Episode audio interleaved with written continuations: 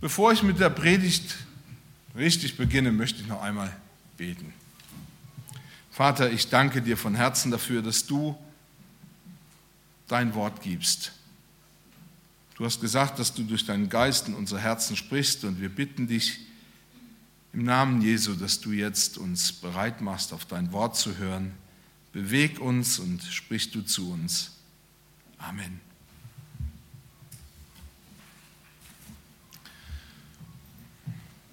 Ihr habt das Predigtthema schon gehört, Aufbruch.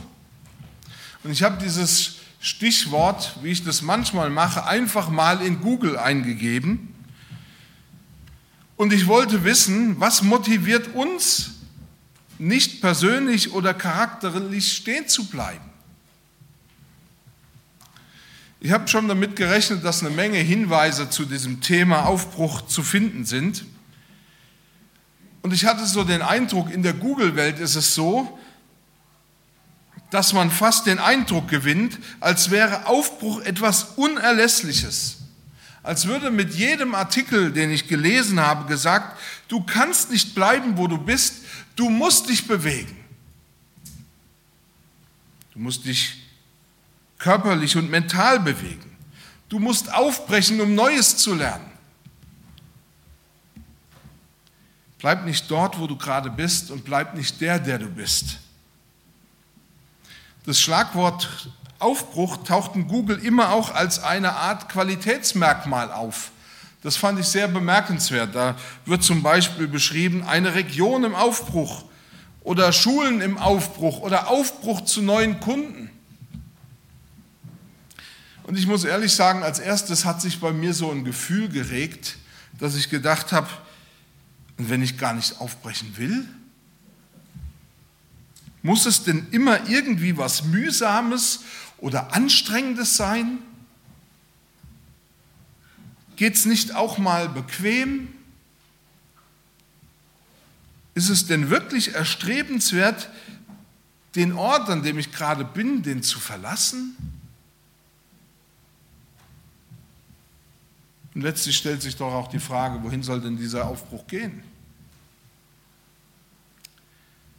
Doch mit etwas Abstand habe ich mich so auf diese Frage eingelassen. Und dann kam mir die Frage, ist Aufbruch nicht auch ein Thema für mich? Es gibt doch auch bei mir Dinge, wo ich ganz deutlich spüre, es muss sich etwas ändern. Ich kann tatsächlich nicht bleiben, wo ich gerade bin. Und ich kann auch nicht bleiben, wie ich gerade bin.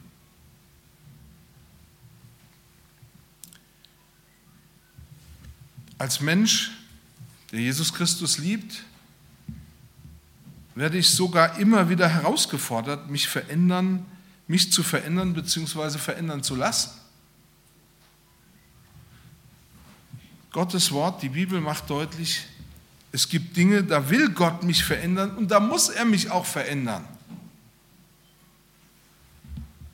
Und es gibt ja durchaus auch Gründe, einen Aufbruch oder einen Neuanfang zu wagen.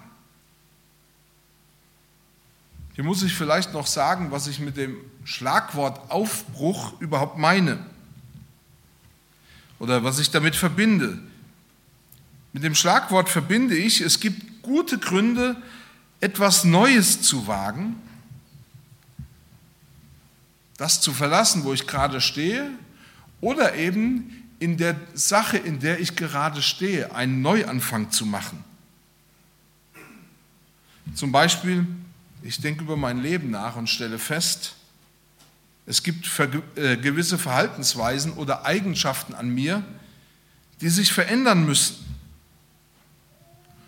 Oder ich lebe in einer Beziehung oder Partnerschaft oder normaler Freundschaft oder einer geschäftlichen Beziehung, die sich irgendwie festgefahren hat. Ich habe nur zwei Alternativen was ganz Neues anzufangen oder in dieser Sache einen Neuanfang zu wagen. Ich lebe in einer Gemeinde und mein geistliches Leben ist in den letzten Jahren oder in diesem Jahr zum Stillstand gekommen. Die Gründe für Aufbruch oder Neuanfang sind sicher unterschiedlich. Die Frage ist nur, wenn ich schon aufbreche, wohin soll die Reise gehen? Und wie kann ich einen Aufbruch schaffen? Ich möchte heute aus geistlicher Sicht dir Hilfen geben, einen Aufbruch zu wagen und ins Ziel zu bringen.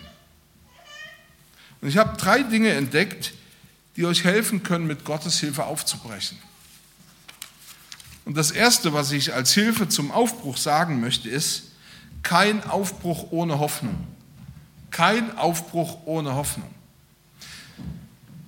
Im Alten Testament, im Nehemia-Buch in Kapitel 2, erleben wir genau das. Da heißt es, und ich sagte ihnen, wie gnädig die Hand meines Gottes über mir gewesen war, dazu auch die Worte des Königs, die er mir gesagt hatte. Und sie sprachen, auf, lasst uns bauen. Und sie nahmen das gute Werk in die Hand. In einem Gespräch sagte neulich eine Frau zu mir sinngemäß, was soll denn das neue Jahr schon bringen? Ich fürchte mich vor allem, was in diesem Jahr wieder kommen könnte. Ich frage mich, wird das neue Jahr genauso schrecklich wie das alte? Ich muss ehrlich sagen, ich finde es ziemlich spannend, dass wir den Übergang vom alten in ein neues Jahr so bewusst erleben. Und auch wenn wir die Sache mit den Vorsätzen bewusst umgehen, bleiben ja Fragen offen. Wie wird das neue Jahr? Und natürlich auch, wenn ich einen Strich unter das alte Jahr ziehe, wie war dann das alte Jahr? War es ein schönes Jahr oder war es vielleicht auch ein schreckliches Jahr für dich? Als ich mich mit diesem Thema für die Predigt beschäftigt habe, ist mir die Frage gekommen, wie soll ich etwas Neues beginnen ohne Hoffnung? Wir fassen Vorsätze am Ende eines alten Jahres wegen Hoffnung. Ich habe entdeckt, genauso schnell lassen wir Vorsätze auch am Anfang eines neuen Jahres fallen, wegen einem Mangel an Hoffnung. Niemand fasst einen Vorsatz, wenn er nicht Hoffnung hat, dass diesmal alles anders wird. Denn wenn wir im neuen Jahr dann die Anstrengungen erleben, die es mit sich bringt, aufgebrochen zu sein, was Neues anzufangen, dann erfahren wir auch, was es für Kraft kostet, sich in all dem, was ich mir vorgenommen habe, zu bewähren. Und ich habe festgestellt, häufig scheitert es an der verloren gegangenen Hoffnung. Ohne Hoffnung verliert auch aller Sinn, etwas anzufangen, Neues zu machen, seine Kraft. Ohne Hoffnung, dass sich etwas ändern könnte, bleibe ich genau dort, wo ich bin. Ohne Hoffnung auf eine gute und sinnvolle Veränderung bleiben Menschen in ungesunden und zerstörerischen Beziehungen. Ohne Hoffnung auf gute und sinnvolle Änderung oder Verbesserung halten wir an unseren Arbeitsstellen oder an der Art und Weise, wie wir arbeiten, fest. Altbewährtes mag ja manchmal schrecklich sein. Aber ohne Hoffnung bietet es uns Gewohnheit und Gewohnheit vermittelt uns so etwas wie ein Gefühl der Sicherheit. Und selbst das Elend bietet für den einen oder anderen mit der Zeit etwas Gewohntes. Irgendwie kommen wir damit ja schon zurecht. Nehemia, von dem dieser Vers stammt oder der es erlebt hat, dass Leute so etwas gesagt haben, auf, lasst uns bauen und sie nahmen das gute Werk in die Hand, kam in die Stadt Jerusalem, weil er den Hilfeschrei der Leute dort gehört hatte. Und er nahm ihn sich zu Herzen. Und dann machte er sich auf eine 2000 Kilometer lange Reise in eine Stadt, die 70 Jahre zuvor in Großteilen zerstört worden war. Und all die Jahre haben die übrig gebliebenen Bewohner es nicht geschafft, die Trümmern wieder beiseite zu räumen und Neues anzufangen. Als Nehemia nach Jerusalem kam, sah er sich all die Trümmer der Stadtmauer Jerusalems an. Er sah sich die Trümmer der Häuser an. Und er sah, wie die Menschen in Jerusalem resigniert und in Depressionen verfallen waren, wie sie keine Hoffnung hatten. Und ich weiß nicht, wie euch das geht. Wenn man Menschen begegnet, die keine Hoffnung haben, dann kann das ganz schnell dazu kommen, dass wir, dass wir uns davon anstecken lassen. Dass wir plötzlich auch resigniert sind. Normalerweise hätte Nehemia sich anstecken lassen müssen von dieser Mutlosigkeit, dieser geballten Hoffnungslosigkeit. Jerusalem aufbauen zu wollen, das ist doch eine fixe Idee, etwas Unvorstellbares. Das sind Wunschträume, aber da ist kein bisschen Realität mit im Spiel. Was soll ich hier? Und vielleicht geht es dir mit deinen Gedanken fürs neue Jahr ganz genauso, dass du sagst, eigentlich sind das doch alles fixe Ideen. Wie soll ich was Neues anfangen? Wie soll ich die Kraft dafür haben? Aber Nehemia ließ sich nicht von dieser Resignation anstecken. Warum? Wegen Hoffnung. Er selbst war im Glauben und in der Hoffnung aufgebrochen. Und er entdeckte, seine Hoffnung hat einen Grund. Glauben. Das tragfähigste Fundament aller Hoffnung ist der Glaube. Und der Glaube liefert uns die Gründe, die wir brauchen, um Hoffnung zu haben. Nehemiah wusste, Gott beruft mich in diese Arbeit und er wird mir bei allem helfen. Und als gottesfürchtiger Jude wusste er auch durch die Schriften, wie Gott zum Beispiel Israel am Roten Meer vor diesem anstürmenden Heer der Ägypter bewahrt und gerettet hat. Und er kannte Geschichten von David, den Gott auf wunderbare Weise vor seinem Schwiegervater Saul gerettet hat. Und Nehemia glaubte, und das hoffe ich, dass ihr das auch tut, wenn ihr ins neue Jahr hineingeht, Gott ist derselbe gestern, heute und in Ewigkeit. Und wenn Gott mit mir ist, dann kann dieser Aufbruch gelingen. Und durch diese Hoffnung genährt, durch seinen Glauben, brach er auf nach Jerusalem. Und durch den Glauben hoffte er, wo menschlich keine Hoffnung war, wo es nichts zu hoffen gab. Und seine Glaube und seine Hoffnung half den Menschen in Jerusalem, Hoffnung zu entwickeln. Und seine Hoffnung weckte bei den Leuten in Jerusalem Glauben. Und deshalb fingen sie gemeinsam an, die Mauer wieder aufzubauen, die die Feinde 70 Jahre zuvor zerstört hatten.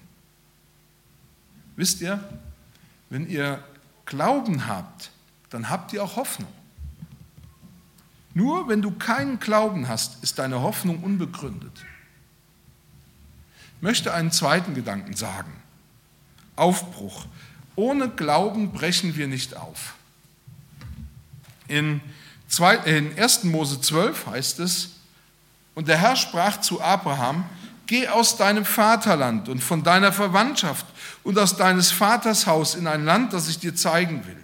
Und ich will dich zum großen Volk machen und ich will dich segnen und dir einen großen Namen machen und du sollst ein Segen sein. Ich will segnen, die dich segnen und verfluchen, die dich verfluchen. Und in dir sollen gesegnet werden alle Geschlechter auf Erden. Da zog Abraham aus, wie der Herr zu ihm gesagt hatte, und Lot zog mit ihm. Abraham aber war 75 Jahre alt, als er aus Haran zog. Ich weiß, dass vielen von euch die Abraham-Geschichte schon von Kinderzeiten an sehr vertraut ist. Und wir sehen natürlich, dass bei Abraham Glaube und Hoffnung wie bei Nehemia und den Menschen in Jerusalem zusammengekommen sind und zusammenkommen müssen, damit sich etwas bewegt. Wir haben wahrscheinlich schon die meisten Aspekte dieser Abrahams Geschichte kennengelernt. Aber ich möchte heute auf einen Aspekt eingehen, der eigentlich gar nicht so offensichtlich ist. Ich möchte euch die Frage stellen, woher kam eigentlich der Glaube Abrahams? Woher hatte er diesen Glauben? Ist Abraham denn eines Morgens aufgewacht und dachte, ab heute glaube ich? Wir müssen uns das vorstellen. 75 Jahre war Abraham im Glauben an den Mondgott Shin aufgewachsen und erzogen worden. Man geht davon aus, dass sein Vater Terach, der eigentlich ein direkter Nachkomme von Noah war, eigentlich ein Götzenpriester war. Nun stellt euch vor, Abraham, der Vater des Glaubens. Abraham, von dem die Bibel sagt, sein Glaube wurde ihm zur Gerechtigkeit zugerechnet, die vor Gott gilt. Dieser Abraham hatte 75 Jahre keinen blassen Schimmer, wer der lebendige Gott eigentlich war. Aber woher kam sein Glaube? Im Hebräerbrief finden wir eine Antwort. Da fordert der Hebräerbriefschreiber in Kapitel 12 die Hebräer oder die Christen auf, lasst uns aufsehen auf Jesus, zu dem Anfänger und Vollender des Glaubens, obwohl er hätte Freude haben können, der das Kreuz erduldete und die Schande gering achtete und sich gesetzt hat zu Rechten des Thrones Gottes. Den Hebräern wird gesagt, Jesus hat den Glauben angefangen. Und er wird ihn oder er wird ihnen auch einen vollendeten Glauben schenken. Gott selbst war in das Leben von Abraham getreten und hatte diesen Glauben in ihm angefangen. Und mit dem Glauben schenkte er ihm Hoffnung. Paulus schrieb den Philippern, der, der in euch angefangen hat, das gute Werk, der wird es auch zum Ziel bringen oder vollenden. Was ist dieses gute Werk? Glauben. Worauf stützt sich dieser Glaube? Auf Jesus Christus. Wenn du in nächster Zeit oder im neuen Jahr etwas Neues beginnen willst oder beginnen sollst, dann brauchst du dafür Glauben.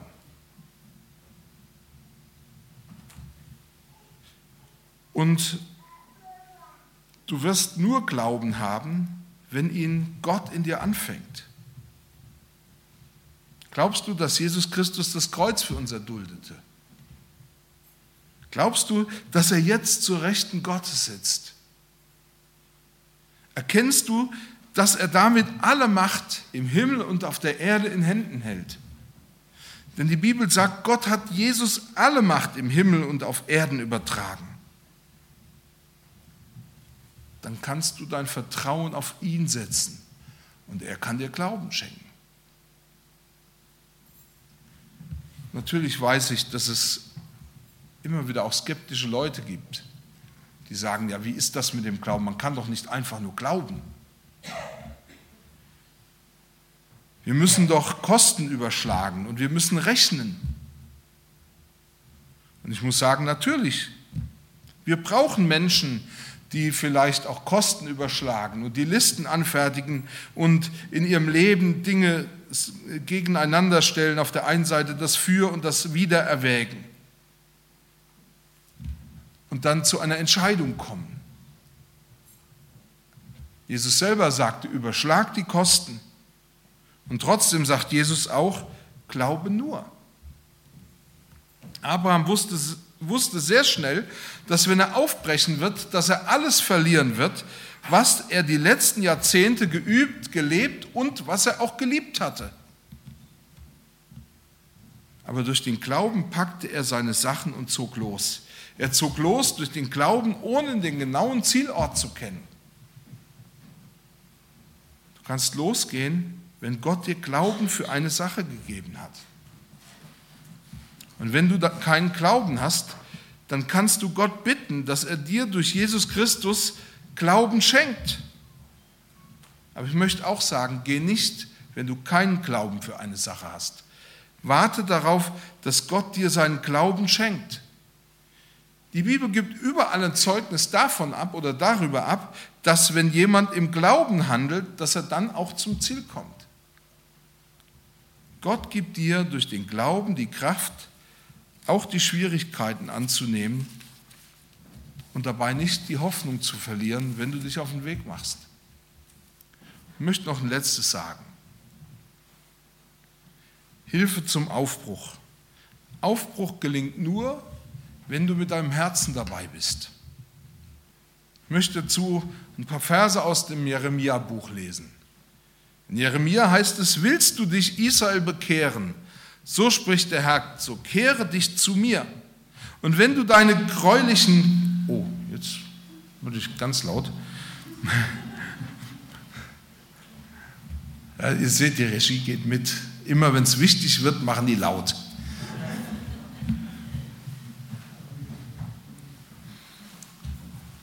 Willst du dich, Israel, bekehren, spricht der Herr, so kehre dich zu mir.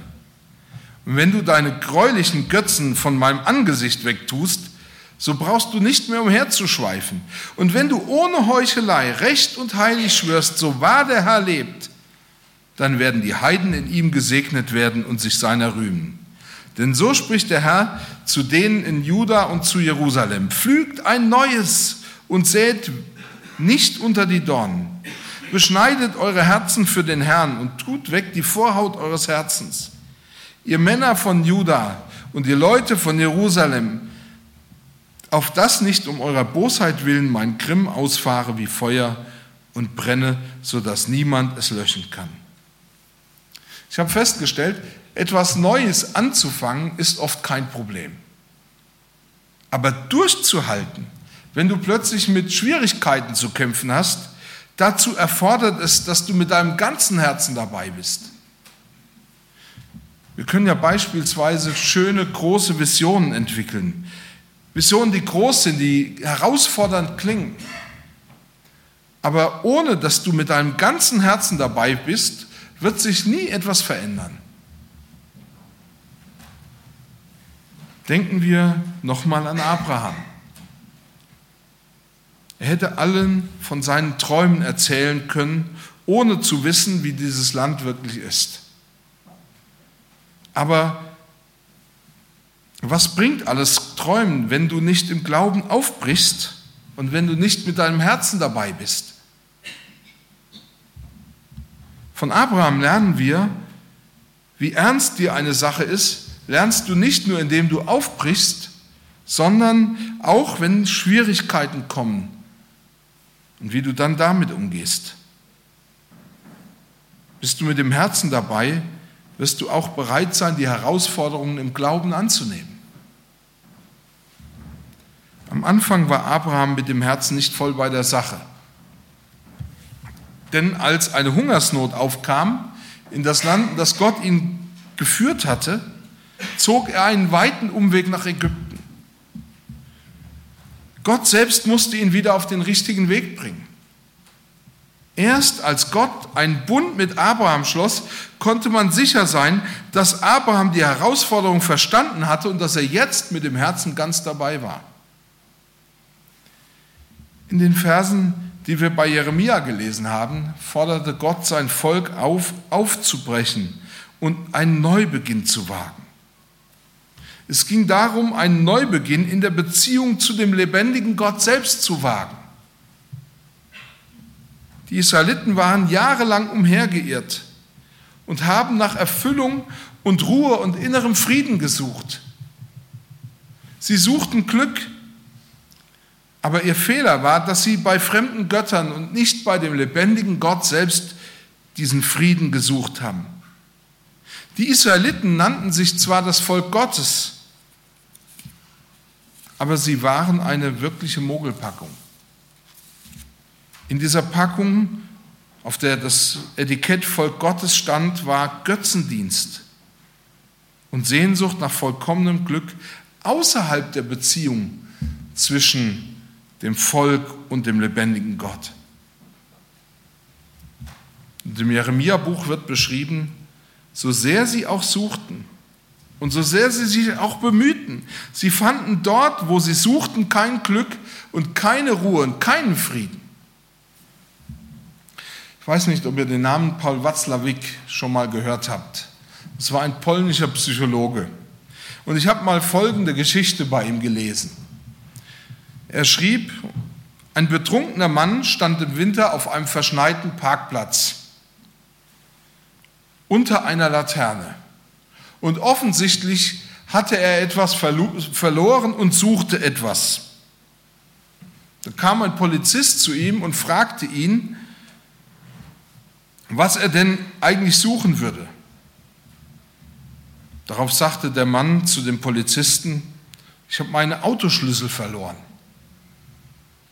Also haben die beiden, der Polizist und der betrunkene Mann, sich aufgemacht und haben unter dieser Laterne, im hellen Licht der Laterne, diesen Autoschlüssel gesucht. Nach einer halben Stunde war dem Polizisten die Sache zu dumm und er fragte den Mann, sagen Sie mal, wo haben Sie eigentlich Ihren Schlüssel verloren? Darauf stellte sich der betrunkene Mann vor den Polizisten hin und sagte, ah, da hinten, das war eine dunkle Ecke und da war kein Licht. Und da fragt dieser Polizist diesen Mann, sagen Sie mal, und warum suchen wir hier die ganze Zeit? Darauf sagt er, ja, da drüben ist doch dunkel.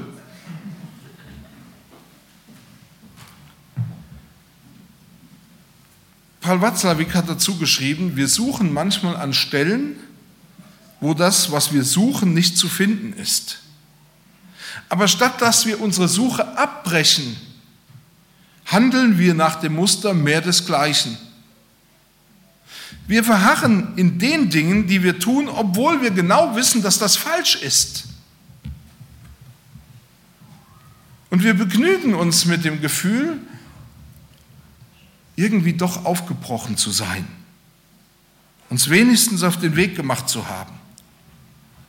Israel suchte an der falschen Stelle und sie haben genau nach dem gleichen Muster gehandelt, mehr desgleichen. Warum muss ich da drüben suchen, wenn doch hier so schön ist?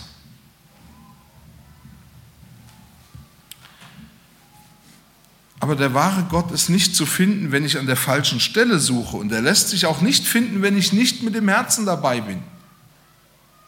Gott forderte das Volk Israel auf, pflügt ein neues und sät nicht unter die Dornen.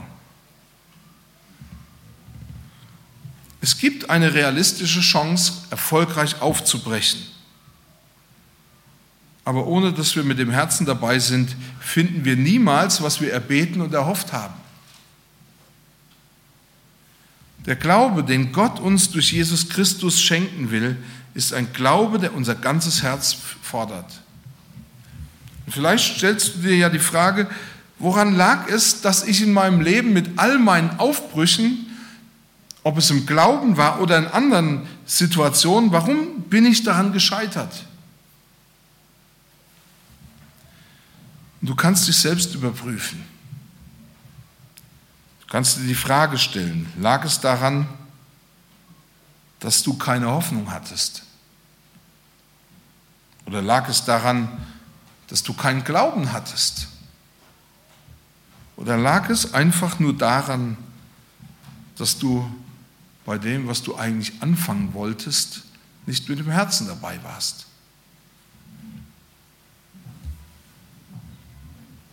Du kannst heute noch einen Aufbruch oder einen Neuanfang in etwas Bestehendem, das, was du vielleicht schon lange gemacht hast, wagen. Und vielleicht ist heute auch ein Aufbruch bei dir dran. Vielleicht geht es darum, aufzubrechen. Ein Aufbruch in deiner Ehe, das neu anzufangen, die Beziehung neu auf eine gute Basis zu stellen. Ein Aufbruch in deiner Arbeit, ein Aufbruch in deiner Schule. Wo ist das, wo du im neuen Jahr anfangen solltest, etwas Neues zu tun? Ich möchte euch jetzt wenigstens ein, zwei Minuten Zeit geben, darüber nachzudenken. Wo ist dieser Aufbruch bei mir? Und dann entscheide dich, willst du wirklich aufbrechen? Und dann bitt Gott um genügend Hoffnung und Glauben und sei mit dem Herzen dabei. Also wir nehmen uns jetzt einen kurzen Augenblick, an dem ihr selber vor Gott eine Entscheidung treffen wollt. Ihr wisst meistens ja schon, in welche Richtung ihr aufbrechen müsst. an dieser Stelle will ich aufbrechen. Und ich will es vor Gott tun. Und ich will ihn um Glauben bitten und hoffen. Und ich bin mit dem ganzen Herzen dabei. Und dann werde ich mit einem Gebet schließen. Vater, ich bitte dich, dass du uns einfach auch die Kraft gibst, aufzubrechen, wo es dran ist. Dass du uns diesen Glauben wächst in uns und uns Glauben schenkst, dass wir losgehen. Dass du uns Hoffnung schenkst, Herr, dass wir im Vertrauen auf dich gehen und sehen, wenn du bei uns bist, dann können wir alles wagen. Und ich bitte dich, gib uns ein Herz, das ernsthaft sich auf den Weg macht, auf den Weg zu dir. In Jesu Namen. Amen.